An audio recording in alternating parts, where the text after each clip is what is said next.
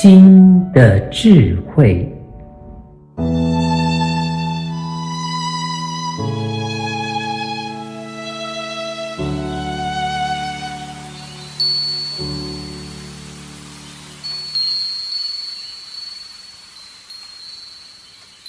怎样才会停止追寻？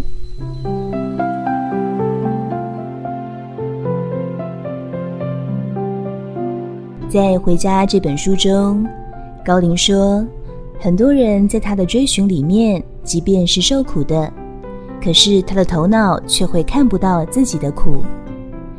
例如，你要买雷神巧克力，七早八早没有吃早餐就去排队。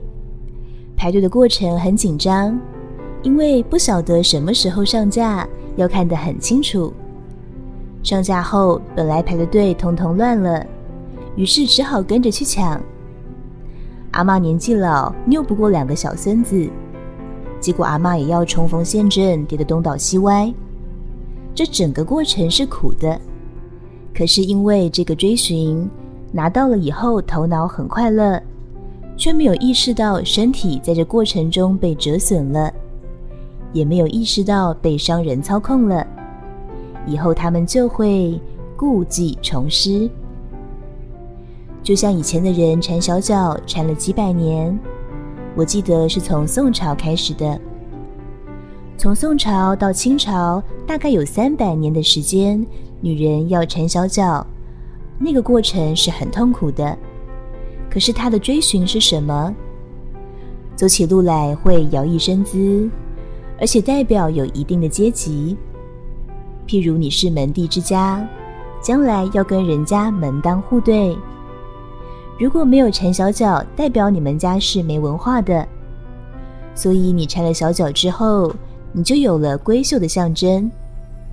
小脚代表你不用劳动，你走得很不稳。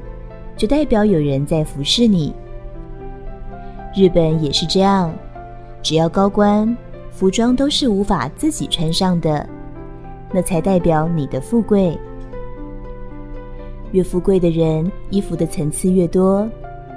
女人最多可以到十八件，从里到外要穿十八件，那就是最厉害的。那她穿那么多件衣服不累吗？她也累呀。可是，这对他来说就是一个富贵的符码，即便在里面可能是很压缩自己的、很辛苦的、不自由的，但他的头脑会叫自己去习惯。他觉得他就是要这个，而且还要更富贵。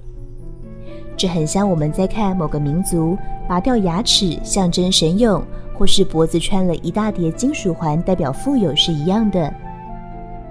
我们常常在电视里看到那画面，就会觉得很怪异。但其实人类的历史一直是这样的。你觉得，如果你今天买了一栋怎样的房子，就代表你很有成就。可是你都没看看你过的是什么样品质的生活，你实际上每天是在用什么样的心情过日子。可是人就是不愿意看这个部分。他还是觉得别人有，我就是要有。台湾人很喜欢说，钱哪有人嫌少的，当然是越多越好。可是真的是这样吗？当你一直在追求钱越多越好的时候，实际上发生的事情是什么？我们都没有去看那个实际，好像一直都活在追求跟向往里。可是我们不晓得为什么那样就是好。即便你在里面受苦，即便被更上游的人操控，你还是觉得那样就是好的。去觉察一下自己，也许你有某些做法，其实在别人看起来，就像人家去抢雷神巧克力是一样的。也许你的生活其实就像长颈族一样，在脖子上挂了很多项圈，自以为很了不起，却影响了脖子肌肉的发育。变成拿掉颈环，你就活不了了。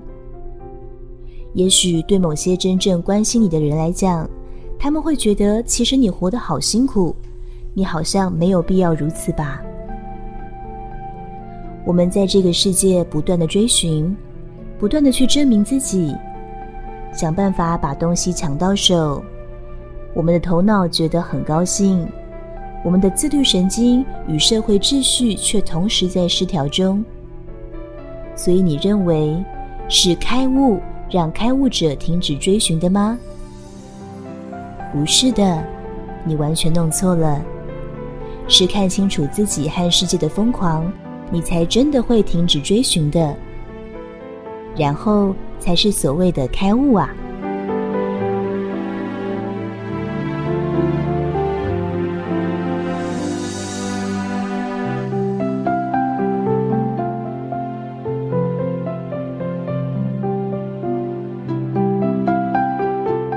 怎样才会停止追寻？本文作者张成老师，青草青选读。